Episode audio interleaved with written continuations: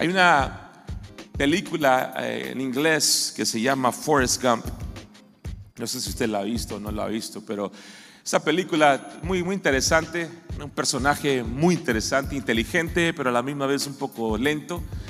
Pero él dijo una frase en esa película, y voy a tratar de traducirla al español, no sé si pueda, pero él dijo una frase que dice, eh, mi mamá me dijo, dice el personaje este, Forrest Gump, dice, mi mamá me dijo que la vida es como una caja de chocolates. Nunca sabes lo que te va a tocar, nunca sabes lo que va a salir en la caja de chocolates. ¿Cuántos han recibido cajas de chocolates y cuando la abres, ahora, ahora te ponen qué clase de chocolates son, ¿verdad? En la, tapa de la caja, pero antes no te decían y ahí estabas así. Y luego, si tienes niños, tenías niños, abrías la caja y te encontrabas chocolates medios mordidos porque querían saber cuáles eran y los probaban primero a ver si les gustaban. Y, nunca sabes, nunca ibas a saber lo que ibas a, recibir. Ahora sí te dicen qué, clase de chocolate, qué es lo que trae adentro. Pero decía este personaje, la vida es como una caja de chocolates, nunca sabes qué es lo que vas a encontrar, o qué te va a tocar, o qué vas a agarrar en la vida. Y en cierta parte tiene, tiene mucha razón esa frase, porque nunca sabemos realmente qué es lo que va a llegar a nuestras vidas, nunca sabemos qué es lo que vamos a pasar, qué va a suceder en nuestras vidas. Pero una cosa sí podemos estar seguros, que si nosotros estamos en Cristo y Cristo está en nosotros, como cantábamos hace rato, nosotros podemos saber que podemos caminar nuestra vida bajo su gracia, caminando de gloria en gloria. Dice la Biblia de victoria en victoria, de triunfo, de triunfo, más alto y más alto. Yo voy a comenzar una serie de pláticas esta semana y, no les voy a decir cuántas semanas porque ni yo sé realmente cuántas semanas lo vamos a, a extender en este tema, pero le he puesto a esta serie más que vencedor. Diga conmigo más que vencedor. Y muchos hemos escuchado esa frase en más de una ocasión. Si usted ha asistido a una iglesia o ha ido a una iglesia algún tiempo en su vida, usted ha escuchado esta frase más que vencedor. Es una escritura muy conocida que que todos eh, conocemos y hemos escuchado en Romanos el capítulo 8, el verso 37, dice, más bien en todas estas cosas somos más que vencedores por medio de aquel que nos amó. Somos más que vencedores. Diga conmigo, somos, dígalo fuerte, somos más que vencedores. Dígalo otra vez, somos más que vencedores. Ahora vamos a, apropiarnos de esta frase. Diga conmigo, soy más que vencedor. ¿Cuántos lo creen en esta mañana? Soy, dígalo fuerte, soy más que vencedor. Y tenemos que apropiarnos de esta frase y entenderla. Pero la verdad de las cosas es que hay muchos cristianos, entre comillas, que utilizamos frases y decimos cosas que en ocasiones no sabemos cuál es el fundamento o qué significa realmente las cosas que nosotros hablamos, las declaraciones que hacemos. Podemos decir somos más que vencedores. Tengo victoria. Pero en muchas ocasiones para los cristianos, los hijos de Dios, los seguidores de Cristo, estas frases están basadas solamente en la manera como nosotros nos sentimos. Y en esta serie que vamos a empezar en esta semana, y, esta, esta plática va a ser breve, una plática eh, de introducción al resto de la serie, pero quiero que en estas pláticas que vamos a hacer en las próximas semanas podamos llevarnos tres cosas con nosotros. Si tiene con qué apuntar, anótelo por ahí, póngalo en sus notas, en su teléfono. Pero quiero que nos llevemos tres cosas muy importantes de esta serie que vamos a enseñar. Y aquí está todo. Y de aquí nos vamos a arrancar y aquí vamos a basarnos. Lo primero que yo quisiera que nosotros podamos llevarnos y sacar de esta serie es que podamos, número uno, eliminar las inconsistencias que podamos en nuestra vida cristiana, en nuestro caminar de la vida cristiana, que podamos eliminar las inconsistencias. Un día sí, un día no. Un día frío, un día caliente. Un día con ganas, otro día sin ganas. Otro un día animado, otro día desanimado. Y que nosotros podamos vencer esa parte de nuestras vidas. A todos nos ha pasado, todos hemos pasado por ahí, no lo digo en forma de condenación o para que se sienta mal, pero todos hemos pasado por esa situación, donde un día queremos conquistar el mundo y otro día queremos que la tierra nos trague. ¿Soy el único o hay alguien más que se ha sentido así en la vida? Son inconsistencias en la vida. Número dos, la segunda cosa que yo quiero que nos llevemos de esta serie es que nosotros aprendamos a vivir con un propósito. A vivir con propósito. Todos y cada uno de nosotros tenemos un propósito en la vida. Dios nos ha diseñado con un propósito. Dios nos ha dado un plan a cada uno de nosotros. No hemos tal vez descubierto cuál es ese propósito para nuestras vidas, pero hay un propósito para ti y para mí. Y yo quiero que nosotros podamos aprender a vivir con propósito. Y número tres, vamos a eliminar las inconsistencias, vamos a vivir con propósito. Y número tres, vamos a disfrutar de esta vida en Cristo. Vamos a disfrutar nuestra vida en Cristo. No hay nada más triste que ver un cristiano triste. No hay nada más decepcionante que ver un cristiano que viva la vida amargada que viva la vida siempre, o sea, viendo el peor de los casos. No sé si usted conoce a alguien así o sí, si está sentado ahí a la, par de suya, no voltea a verlo, ni lo codee, ni respire profundo porque lo va a dilatar. Pero hay personas que siempre ven el peor de los casos, siempre están viendo tragedias, siempre están en tristeza. Ay, que me duele aquí, ay, que me duele acá, ay, que para acá, ay, que para allá, ay, que viste. Y, tantas cosas. Y, digo yo, ¿qué, qué, qué manera de vivir la vida cristiana, siempre mortificándose, siempre preocupándose siempre pensando y creyendo el peor de los casos. Yo quiero que de esta serie nosotros podamos sacar de que podemos disfrutar nuestra nueva vida en Cristo Jesús.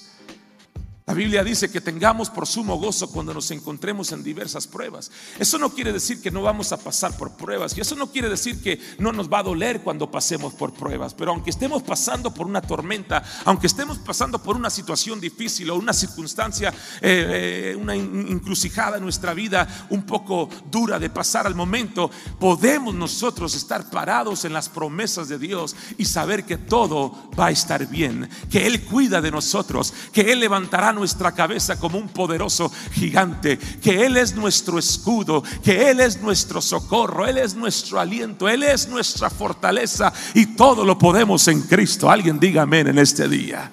Y no importa lo que tú estés pasando, tú puedes caminar con la certeza y la seguridad de que el gozo del Señor es nuestra fortaleza. ¿Van a venir problemas? Absolutamente. ¿Van a venir enfermedades? Sí. ¿Van a venir momentos difíciles en la vida? Sí, lo van a venir, pero podemos estar parados en la promesa de Dios y caminar todos los días de nuestra vida disfrutando de nuestra vida en Cristo Jesús. ¿Alguien me puede decir un fuerte amén en este día? Y yo creo que todos hemos tenido la experiencia de decir algo o declarar cosas, como dije anteriormente, que, que no sabemos lo que significa o cuál es su, su fundamento. Por lo menos a mí me ha pasado. Que nos expresamos de ciertas maneras. De hecho, hace unas semanas yo traje un mensaje que le, puse eh, Jesús, o cómo se llamaba, cosas que Jesús nunca dijo cosas que Jesús nunca dijo. Usamos frases como ayúdate que Dios te ayudará. Dios nunca dijo eso. Y, usamos ciertas frases que creemos que son cristianas o religiosas, entre comillas, porque pues así escuchamos, son las tradiciones, es la religión que nos enseñó tantas cosas y, creemos que son, están correctas, pero no sabemos cuál es el fundamento de esas frases. Somos muy dados a utilizar estas frases en nuestro vocabulario. Por ejemplo, cuando le preguntas a un cristiano, te encuentras a un cristiano por ahí, un hermano por ahí. ¿Cómo está, hermano? Dios lo bendiga. ¿Cómo va todo? Oh, en victoria. ¿Cuántos han escuchado eso? ¿Cómo estás, hermano? Bendecido. Ah. Pero de repente puedes escuchar algo diferente de la persona. ¿Cómo va todo? Pues ahí, hermano, ahí, ahí vamos, echándole ganas. ahí luchando, usted sabe, eh, en las buenas y en las malas, la, iglesia sigue caminando. Y, pues bueno, usted sabe, hermano, ¿qué, le hacemos? Así es la vida. Y, y, oyes diferentes respuestas de las, de las personas, diferentes declaraciones, y eso a mí me hace pensar una cosa. Porque cuando tú escuchas a una persona decir, oh, bendecido, muy seguro es que las cosas al momento van bien en su vida. Cuando tú escuchas a alguien decir, oh, en victoria, quiere decir que las cosas están tranquilas, hay trabajo, hay empleo, hay dinero, las cosas van bien, no estás atrás en tus utilidades, en tu mensualidad de casa, en tu hipoteca, vas bien, no hay broncas, no hay problemas, estamos en victoria, aleluya. Pero de repente escuchas a alguien decir, bueno, ahí estamos, hermano, luchando, echándole ganas, ahí lo que se pueda. Eh, a veces se pone difícil, a veces ya sabes lo que hay en el corazón de la persona. Y cuando yo escucho estas frases que incluso nosotros mismos y yo mismo he, usado a través de mi vida, me pongo a preguntar y digo, ¿será que la base a mi victoria está basado solamente en la condición de mi vida? ¿Será que la base de mi victoria y mis triunfos está basado solamente en cómo van las cosas actualmente? Y la verdad es que ese no es el propósito de Dios para nosotros. Dios no desea que nosotros vivamos una vida cristiana de montaña rusa. Un día arriba, un día abajo. Un día las cosas van bien, un día estamos tristes. No. El plan de Dios es que nosotros podamos caminar y vivir nuestra vida en la victoria. Que podamos establecer nuestra vida en la victoria. Entonces, por eso mi pregunta es que será que ese, tipo de victoria será la que Dios quiere para nosotros. ¿Será que Dios se complace con vernos arriba y abajo, animado, desanimado? Quiero conquistar el mundo, quiero que la tierra me trague. ¿Será que ese es el deseo de Dios para nosotros? ¿Será que es una victoria que depende de las condiciones a nuestro alrededor? La pregunta para ti esta mañana es, ¿cuál es el fundamento de esas victorias en tu vida? Cuando las cosas van bien, ¿cuál es el fundamento de esas victorias? ¿Cuál es el fundamento de esa vida victoriosa que tenemos eh, esporádicamente o de vez en cuando? La vida no debe ser como nuestro equipo de fútbol favorito, que un día gana y un día pierde. Que un día estás contento y un día estás triste para los que somos aficionados de, del equipo de Dios, de los Dallas Cowboys, tuvimos una mala racha el año pasado. Sufrimos mucho el año pasado. Estaba basado en, cómo los equipos jugaban, ¿cierto o no es cierto? Este año vamos a ganar en el nombre de Jesús. Nada más uno está de acuerdo, pero si dos o tres se pusieran de acuerdo sobre cualquier cosa en la tierra, será hecho. Alguien dígame amén en este día. Este año somos campeones. ¿Verdad que sí, Aldo?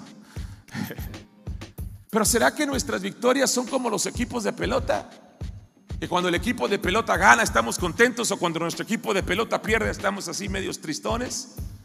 Y por lo menos yo, que soy aficionado al deporte, si los Cowboys pierden, yo no veo los deportes por toda una semana. No, no, no veo el canal de deportes por toda una semana. Por lo menos hasta el jueves. Ya como que se me pasa un poquito.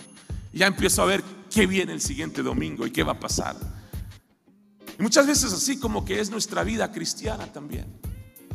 Como que nuestra victoria está basada en las circunstancias y en las condiciones que nos rodean. Si las condiciones cambian, entonces mi vida victoriosa también va a cambiar. Si las situaciones cambian, entonces mi actitud también va a cambiar. Habrá victorias que Dios a lo mejor no nos ha dado, por eso no han perdurado. ¿Cuál es el caso? ¿Cuál es el asunto? ¿Cuál es el fundamento de todo esto? Como le digo, esta, esta plática solamente es, forma de introducción. Hoy estoy comenzando esta nueva serie quiero poner un fundamento para que podamos nosotros aprender realmente qué es vivir la vida victoriosa. ¿Qué es vivir más que vencedor? Yo creo que en estas semanas usted procura estar acá. Estoy muy seguro y estoy confiado de que nuestras vidas van a ser edificadas, vamos a ser afirmados en la palabra. Yo creo que vamos a ser liberados de ciertos conceptos equivocados que, solamente, no solamente nos detienen de ser más que vencedor, pero que nos tienen ahí ah, detenidos, limitados a vivir una vida debajo de lo que Cristo ha establecido para nosotros. Yo creo que estamos en 92 días de milagros y creo que los milagros van a continuar en nuestra vida.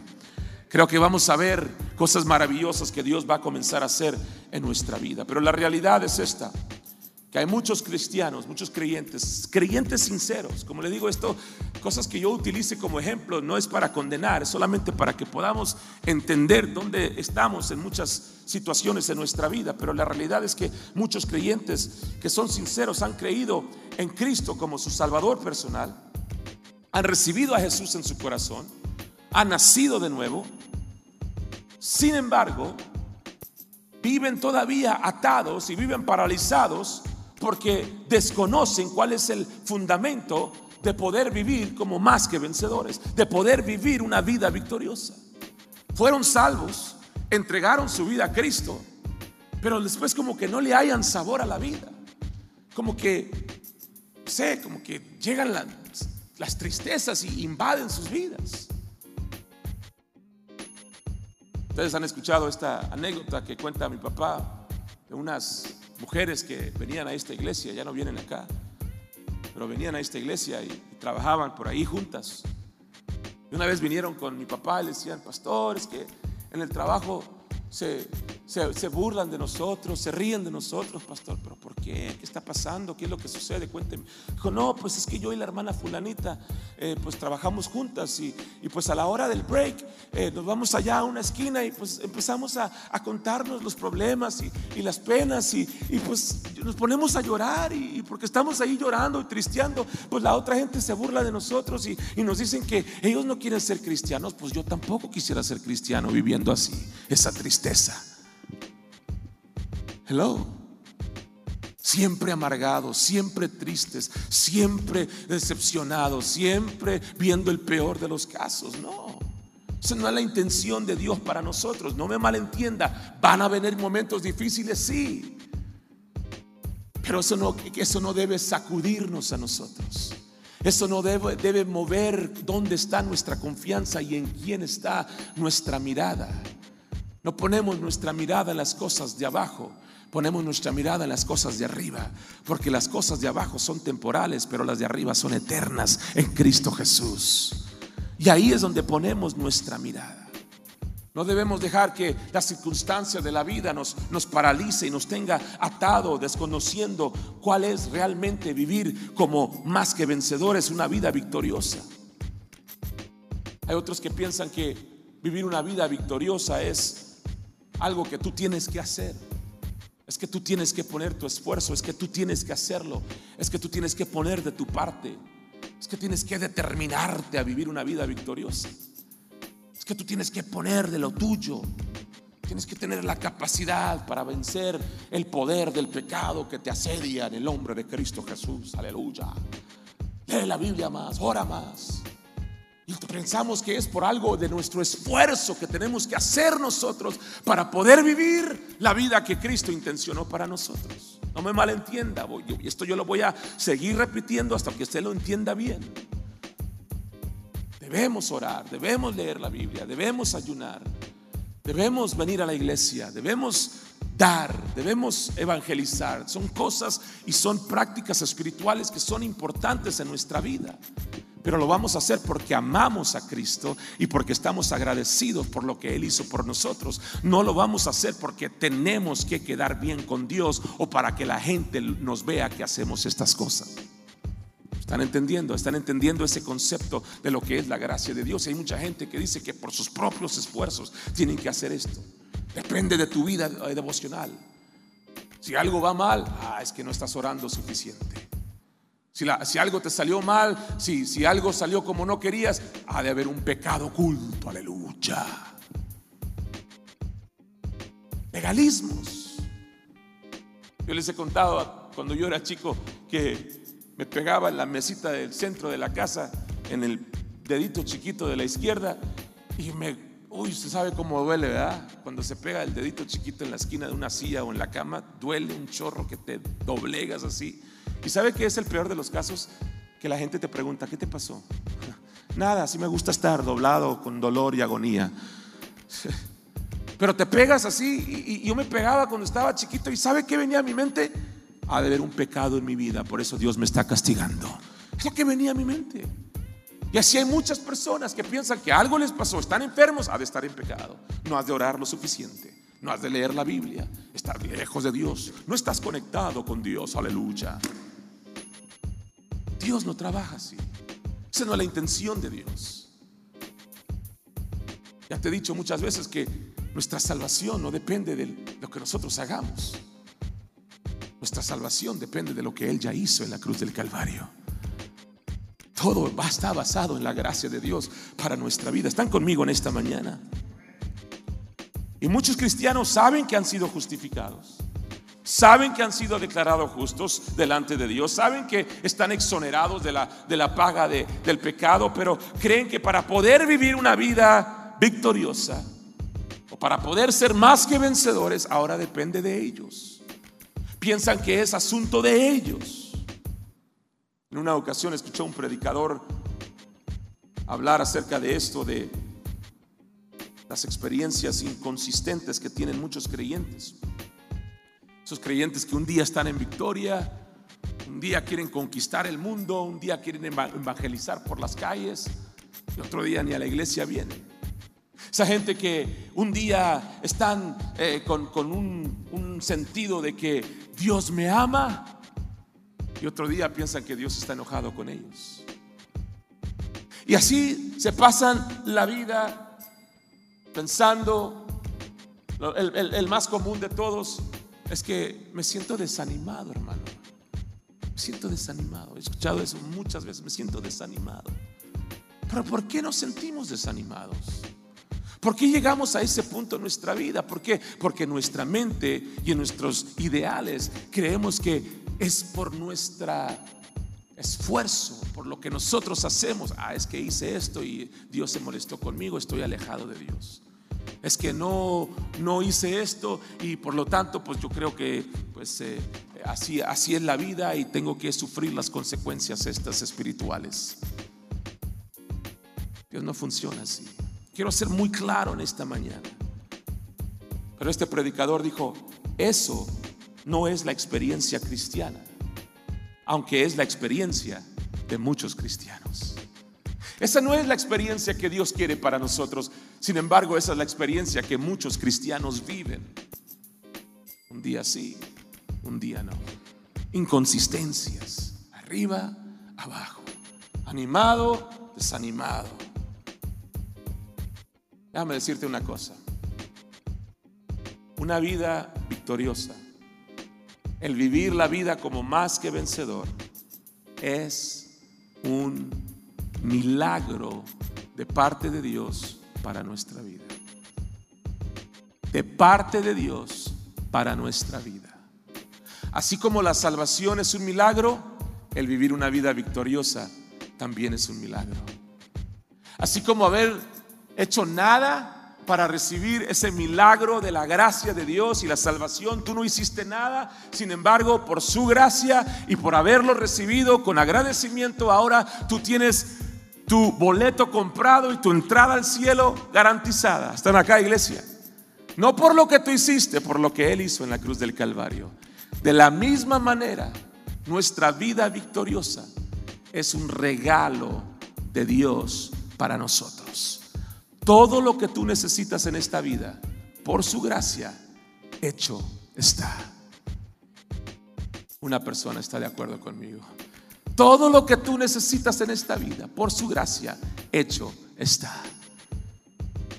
Salvación, sanidad, liberación, finanzas, familia, legalmente, papeles, documentos, lo que tú necesites en esta vida está hecho por la gracia de Dios.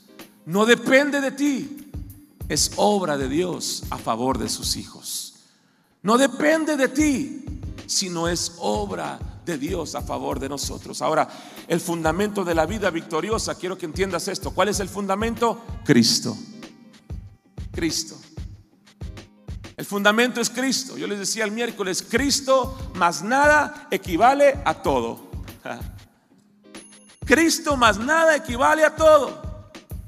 Y muchas veces nosotros queremos Cristo más mi oración, Cristo más mi lectura bíblica, Cristo más mi ayuno, Cristo más mis ofrendas, Cristo más mi buen comportamiento. No.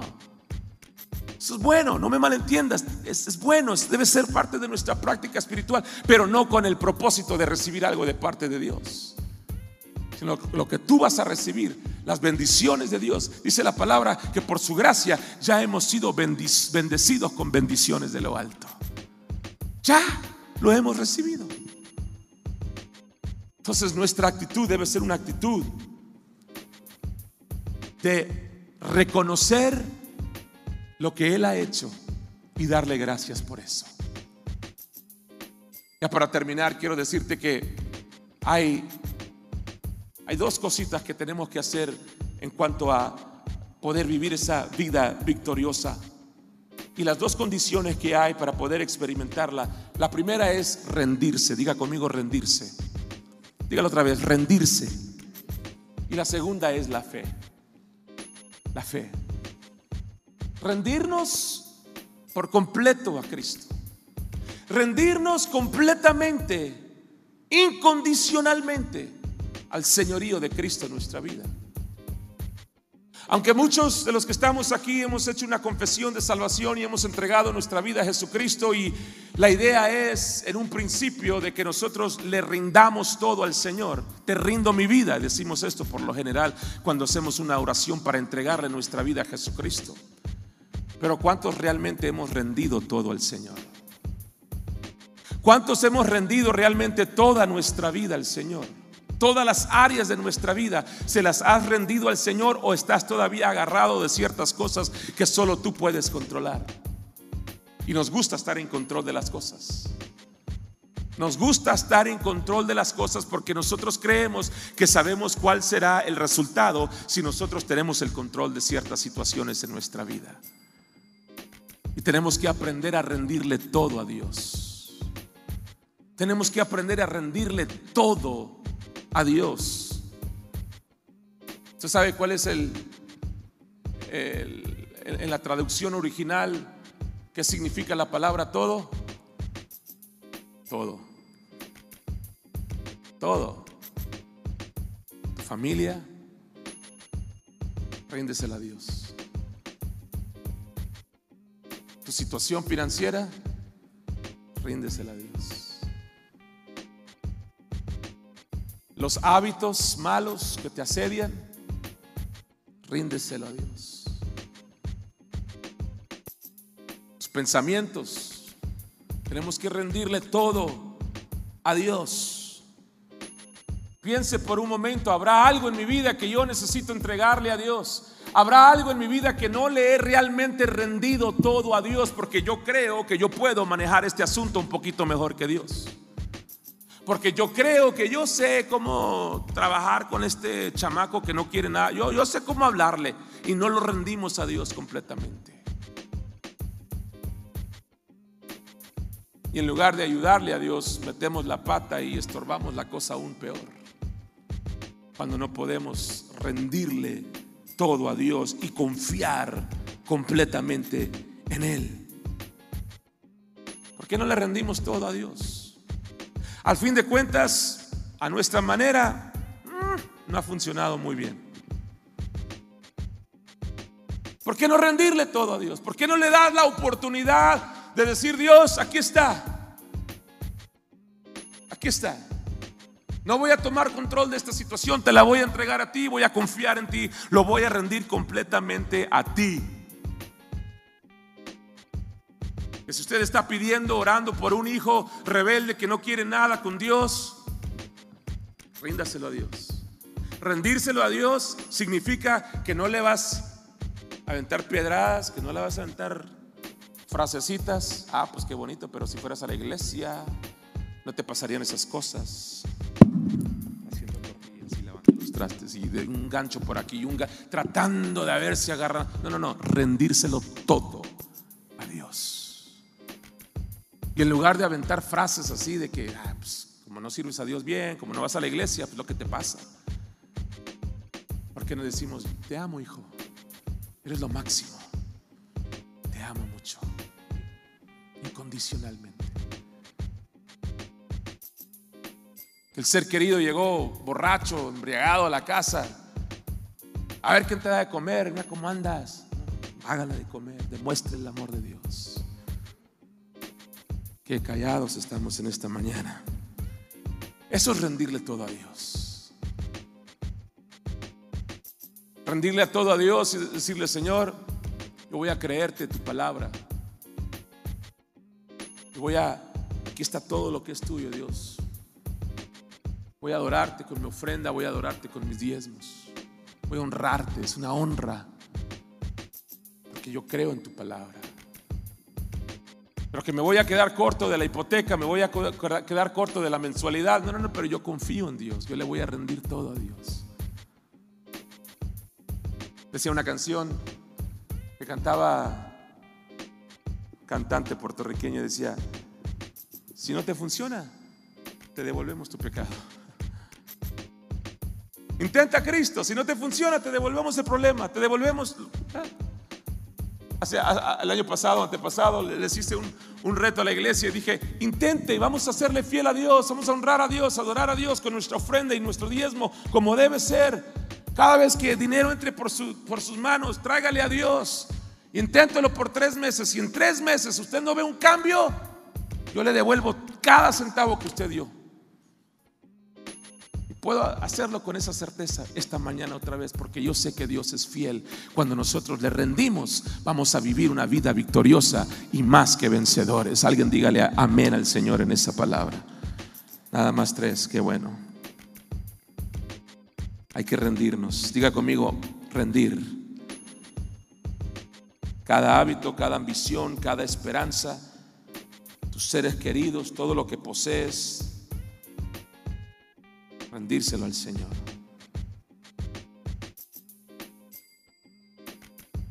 Yo creo que una de las cosas que nos detienen de vivir una vida victoriosa es que vemos a Cristo como otra persona, a quien vamos para que Él nos ayude.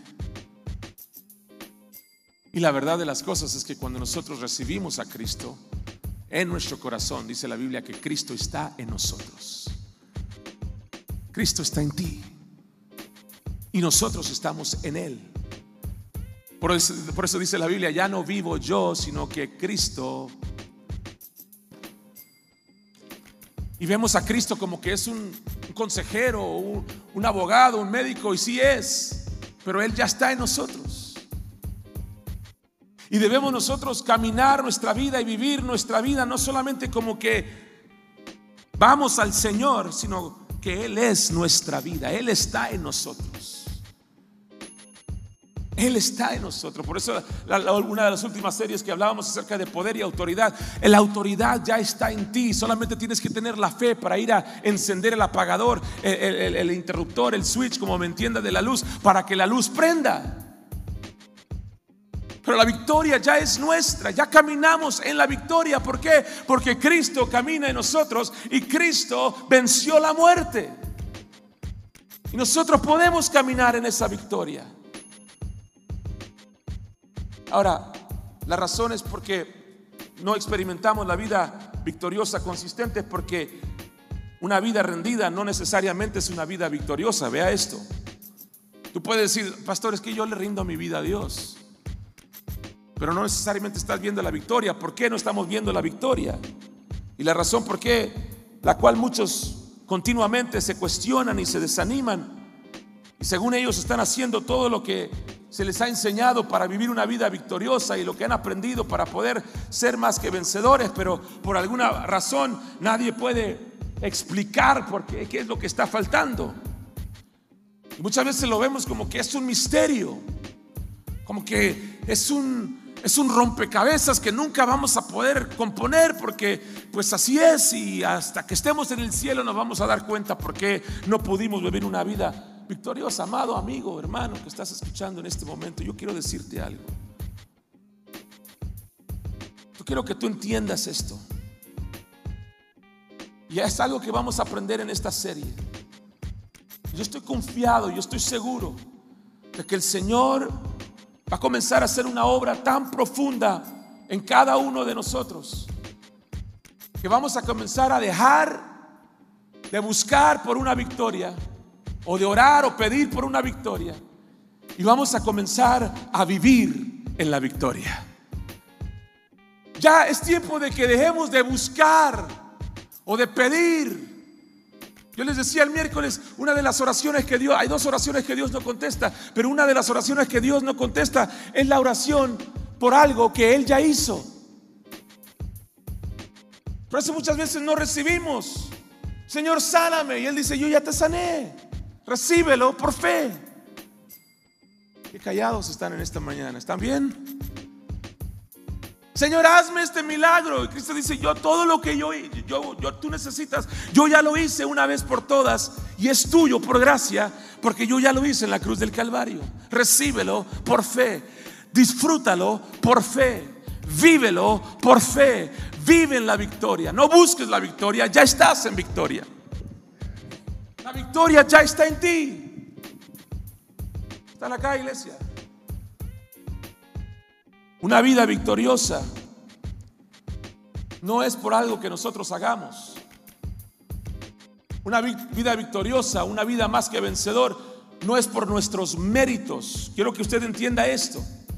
La vida victoriosa es única y exclusivamente una obra total y exclusiva del Dios Todopoderoso. Esto no tiene nada que ver contigo, entiende eso. Y, el legalismo y la tradición y la religión nos ha venido a hacer creer por muchos años que es por nuestros méritos que alcanzamos ciertas cosas en la vida cristiana. No funciona así. Todo lo que nosotros tengamos, recibamos, necesitamos y recibimos de parte de Dios es obra total y exclusiva de parte de Dios y no tiene nada que ver con nosotros es la gracia de Dios. La gracia de Dios. Pero lo que pasa es que como nos han dicho que tenemos que hacer esto y son 10 pasos a esto y 20 pasos para esto y tienes que hacer esto. Les decía el otro día que me encontré en la página de Facebook de alguien y es local, una iglesia, un pastor local. ¿Quieres ser salvo? Haz estos siete pasos. Dije, Dios mío, siete pasos para ser salvo. ¿Qué pasó de decirle, Señor, entra en mi vida, te recibo? siete pasos. Yo dije, ni yo puedo llevar esos siete pasos. ¿Seré salvo no seré salvo? Así que para algunos esto es como que los desincomoda y los saca de onda, pero lo que pasa es que estamos tan impuestos a tener que hacer algo para poder recibir algo que cuando escuchamos esta revelación de la gracia de Dios que dice, si fuiste salvo por la gracia, vas a caminar continuamente entonces bajo la gracia de Dios el resto de tu vida. Porque es que queremos salvar a la gente por gracia y luego queremos que hagan cosas para mantener la salvación. Hello. Todo en la vida cristiana y para vivir la vida victoriosa y más que vencedor es una obra totalmente de Dios. El día que nosotros incondicionalmente pusimos todo a los pies de Dios y, y nos rendimos completamente al señorío de Dios, debemos de saber y debemos recordar que cuando nosotros le rendimos todo a Dios y le entregamos todo a Dios y nos rendimos por completo a Él, Él toma la responsabilidad Dios toma la responsabilidad. Y lo digo, y, lo digo con mucha reverencia. Pero en la palabra del Señor, Él nos enseña que Él a nosotros nos liberta de cualquier pecado, de cualquier pasado, de cualquier cosa. Él toma esa, esa responsabilidad de remover cualquier carga, cualquier cosa que nos detenga. Él lo hace por nosotros. La Biblia dice en Romanos el capítulo 8, el verso 2, porque la ley del Espíritu de vida en Cristo Jesús, vea esto, me ha que librado de la ley del pecado y de la muerte. Ahí está, porque la ley del Espíritu de vida en Cristo, en otras palabras, nuestra vida en Cristo Jesús nos ha librado de la ley del pecado. Romanos 6:14 dice, porque el pecado no se enseñoreará de vosotros, pues no estáis bajo la ley, sino bajo la gracia. El pecado ya no tiene poder sobre tu vida. El pecado ya no se puede enseñorear sobre ti. El pecado ya no tiene control sobre tu vida. Ya no caminamos bajo la ley. Estamos bajo la gracia del Señor. Somos salvos por gracia, no por obras. Segunda de Corintios 12:9 dice, y me ha dicho, bástate mi gracia. ¿Por qué? Porque mi poder se perfecciona en la debilidad.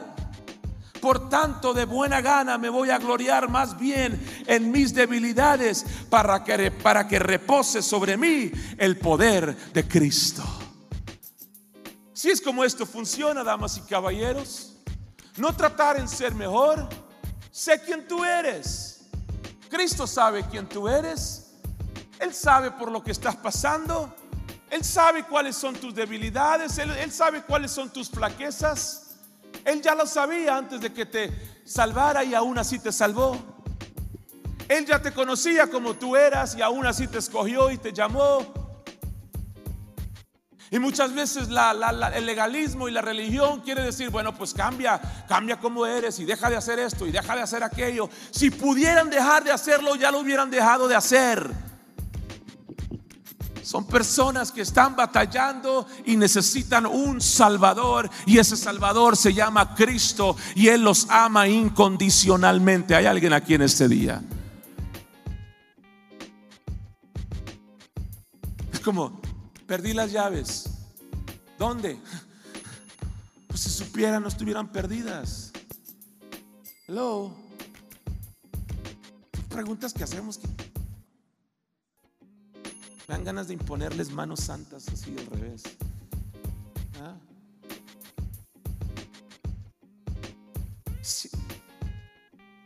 cambia. Deja de hacer eso. Tienes que dejar de ir a esos lugares. Tienes que dejar de esas prácticas que estás haciendo. Eso no agrada a Dios. Si ellos pudieran hacerlo por... Las personas que tienen problema con el peso, no dejan de tragar porque batallan, batallamos. Batallamos. Si fuera tan fácil, dejaríamos de tragar, ¿cierto o no es cierto? Nomás porque el, problema tuyo es, es, comer de más. Le apuntamos al dedo al otro que no puede dejarla o no puede. ¿Me están entendiendo? Parece ser que entre más lejos está el pecado de nosotros, más jueces nos convertimos.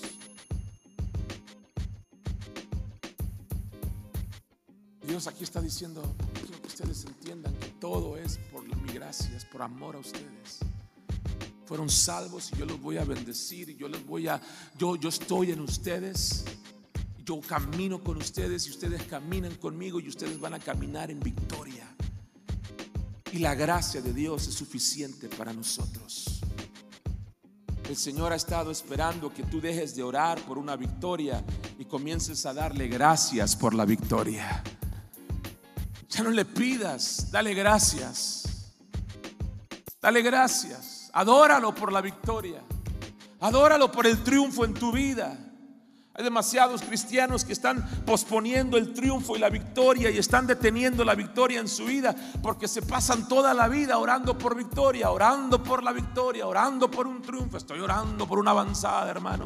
No, deja de orar por eso y darle gracias porque Él ya lo hizo. Él ya venció la muerte, Él ya venció el pecado, Él venció la enfermedad, Él venció la lujuria, Él venció los hábitos, Él venció todo en la cruz del Calvario y tú y yo podemos caminar libres y en victoria. Alguien dele gloria al Señor. Aleluya. Él solamente está esperando que tú le adores y que le des gracias porque ya estamos en la victoria. Tú, no puedes, tú y yo no podemos decirle, Señor, ojalá que tu gracia sea suficiente. No, Él dice, mi gracia es suficiente para ti.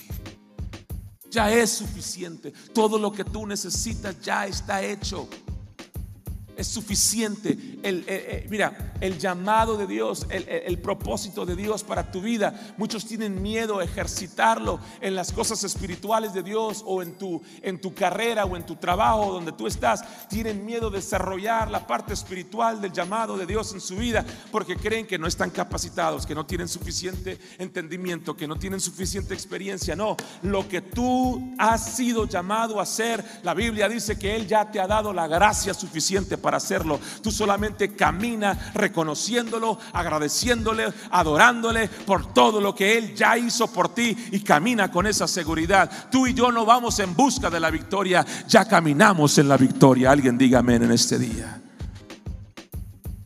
Yo quiero que nos rindamos por completo al Señor.